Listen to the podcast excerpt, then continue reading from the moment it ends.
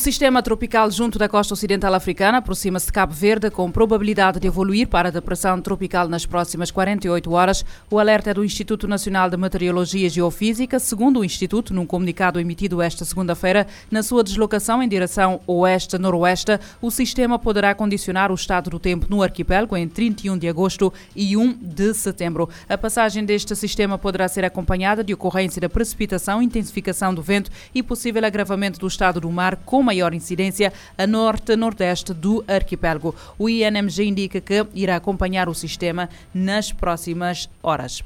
Começou hoje em São Vicente o julgamento de Amadeu Oliveira. O julgamento de Oliveira ficou marcado no período de manhã pela troca de argumentos entre o Ministério Público e a defesa do arguído, que no início da sessão entregou uma ação de contestação e uma exceção da incompetência de, territorial do Tribunal da Relação do Barlavento para julgar os crimes de que o arguído é acusado. O Ministério Público e o Tribunal consideram que estes são expedientes dilatórios da defesa. O coletivo de três juízes do Tribunal da Relação do Barlavento deu início à audiência. Os trabalhos correram durante cerca de três horas no período de manhã desta segunda-feira e começaram com a defesa, composta por quatro advogados, a apresentar uma declaração de exceção da incompetência do Tribunal da Relação do Barlavento, invocando a ilegitimidade territorial do referido tribunal para julgar os crimes de que Amadeu Oliveira é acusado, em causa alegados crimes que a defesa entende terem sido consumados na cidade da Praia, pelo que supostamente sob a do Tribunal da Relação de Sotavento. Tanto o Ministério Público como o Tribunal classificam estas questões prévias como expedientes dilatórios, por mais uma vez já constarem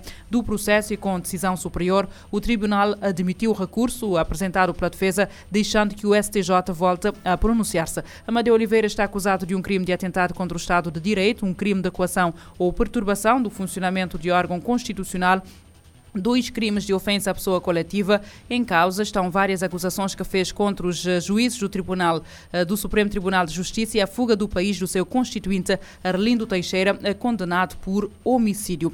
O, o julgamento de Amadeu Oliveira começou esta segunda-feira e prossegue esta terça-feira. A Polícia Judiciária apreendeu 5,3 kg de cannabis numa propriedade agrícola de regadio em Jalalo, Ramos, eh, em Assumada. Em comunicado, a PJ indica eh, que a detenção aconteceu através da Unidade de Investigação Criminal de Assumada. Indica que a apreensão eh, aconteceu no passado dia 23 de agosto. Durante uma ação de recolha de informações e reconhecimento de locais de uh, provável cultivo de padinha, uma equipa avistou numa propriedade agrícola de regadio na localidade de Jalalo uh, diversas plantas, no meio das quais se encontravam algumas, uh, alguns pés da planta botânica, supostamente cannabis. A Polícia Judiciária aponta ainda que as investigações prosseguem com vista ao cabal esclarecimento uh, dos factos.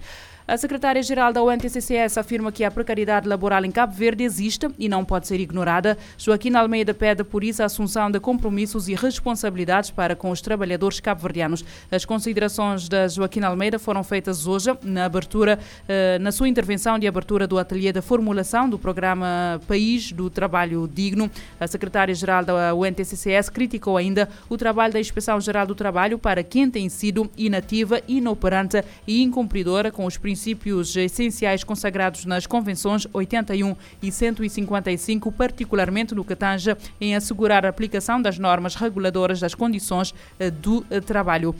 O ateliê de formulação do programa País do Trabalho Digno, realizado na cidade da Praia pela Organização Internacional do Trabalho, arrancou esta segunda-feira em parceria com o governo e decorre até eh, quarta-feira.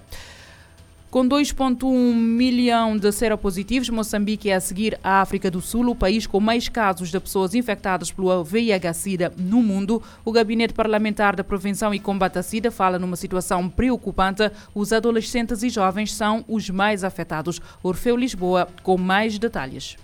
Moçambique registrou uma explosão de novas infecções pelo HIV-Sida no último ano, revela o presidente do Gabinete Parlamentar de Prevenção e Combate à Doença, Fernando Lavieck.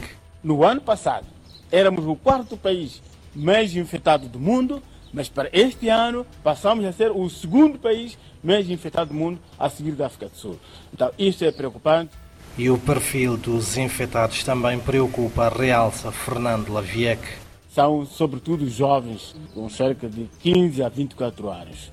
E também faixas etárias de atividades de trabalho de sexo em determinados pontos de menores, 16 anos até menores, em alguns casos menores de 12 anos. Isto é preocupante. O Gabinete Parlamentar de Prevenção e Combate ao HIV-Sida trabalha na província de Manica, segue-se depois Sofala e Tete, onde, para além de avaliar a atual situação da doença, pretendem apelar às autoridades a reforçarem os mecanismos de prevenção face ao aumento de infecções de Maputo por a RFI Orfeu Lisboa. O presidente do Gabinete Parlamentar da Prevenção do VIH-Sida em Moçambique, Fernando Lavieca, aponta que o país registrou no último ano uma explosão de novas infecções. Mais de 25 mil crianças estão desaparecidas em África como resultado, entre outras causas, da fuga a conflitos. São dados do Comitê Internacional da Cruz Vermelha. Os menores representam 40% dos 64 mil desaparecidos registrados pelo Comitê Internacional da Cruz Vermelha no continente. A instituição aponta eh, os dados em comunicado para assinalar o Dia Internacional dos Desaparecidos, que se data que se assinala esta terça-feira, 30 de agosto. Atualmente, mais de 35 conflitos armados são ativos em África e milhares de pessoas, incluindo crianças, atravessam anualmente fronteiras, o deserto do Saara e o mar Mediterrâneo à procura de segurança e de uma vida melhor. Os movimentos geralmente se envolvem grandes riscos, incluindo o de desaparecimento e os casos documentados de pessoas desaparecidas estão a aumentar, de acordo com o Comitê Internacional da Cruz Vermelha, Durante o deslocamento, seja interno ou transfronteiriço, as crianças enfrentam riscos de exploração, violência, angústia mental e desaparecimento. Muitos também acabam sozinhos, sem saber o paradeiro das famílias, adianta a instituição que afirma ter mais de 5.200 casos documentados de crianças desacompanhadas em África. O Comitê Internacional da Cruz Vermelha, juntamente com a União Africana, organizou esta segunda-feira uma reunião de alto nível em Addis Abeba para promover uma abordagem mais coerente e eficaz entre os Estados africanos por forma a prevenir o desaparecimento de pessoas e a prestar melhor informação sobre o seu destino às famílias. A ONU condenou eh, esta segunda-feira o ataque aéreo que matou crianças num parque de Tigray. Na sexta-feira, quatro pessoas morreram, incluindo duas crianças que se encontravam num parque infantil alvos dos ataques em Tigray. A Comissão Internacional de Peritos em Direitos Humanos para a Etiópia disse estar indignada com a retomada de confrontos entre o governo e a Frente de Libertação do Povo Tigray. A declaração publicada nesta segunda-feira em Genebra enfatiza a preocupação com ataques aéreos em Mekele, no nordeste do país. Na sexta-feira, quatro pessoas morreram, incluindo dois menores que estavam num parque infantil. Os integrantes da comissão são o keniano Kari Betty Murungi, o americano Steven Herrera e a singalesa Radhika Kumaraswamy. No início de agosto, eles estiveram no terreno e encontraram-se com representantes do governo, sociedade civil, diplomatas e integrantes das Nações Unidas em território etíope. De acordo com agências de notícias, as crianças brincavam no local quando foram atingidas. Momentos depois, o Fundo das Nações Unidas para a Infância Unicef pediu o fim dos ataques, ressaltando que mais uma vez uma escalada da violência no norte da Etiópia fez com que crianças pagassem o preço mais alto. O grupo internacional ressalta que estes combates pioram dificuldades a pessoas da região e apresentam um risco de escalada. De acordo com o comunicado, também houve relatos de mortes de civis no outro conflito, em ofensiva realizada em Kobo, na região da Amhara. Os especialistas fazem um apelo aos envolvidos para que cessem imediatamente os confrontos e retornem ao processo de diálogo que foi abraçado por cada um deles. O grupo ressalta ainda que temas como direitos humanos, saúde e bem-estar de civis devem ter a prioridade máxima de todas as partes. Da ONU News em Nova York, Eleutério Gavan.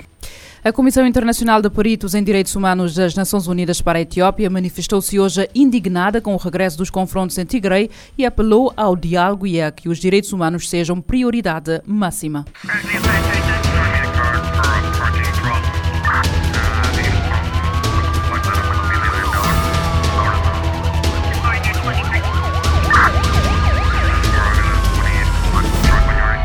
Este programa está disponível em formato podcast no Spotify e em radiomorabeza.cv.